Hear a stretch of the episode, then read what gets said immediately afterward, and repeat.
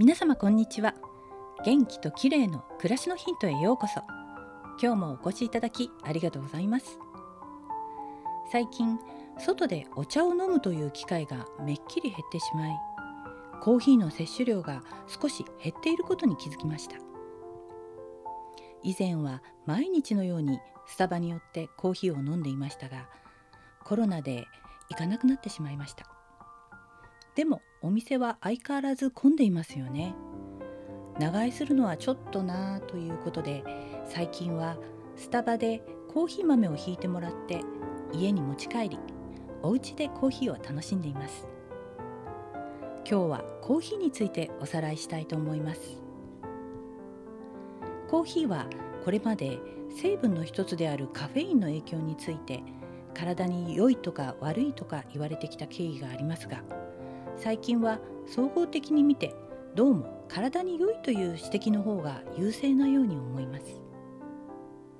確かにカフェインにはメリットとデメリットがあってメリットとしては適量であれば脳を活性化し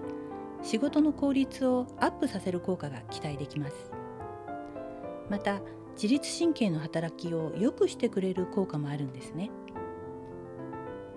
順天堂大学医学部教授の小林博之先生は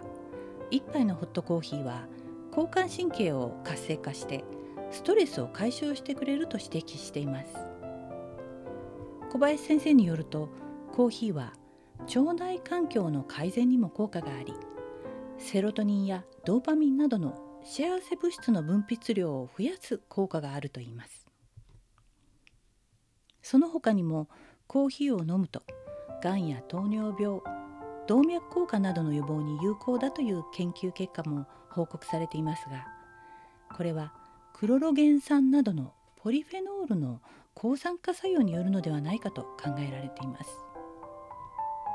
ただしコーヒーは過剰に摂取するとカフェインの弊害により不安やイライラ疲れを感じやすくなり逆に自律神経のバランスを乱す危険もあるんだそうです。またカフェインは摂りすぎると中毒性もあるので注意が必要ですね。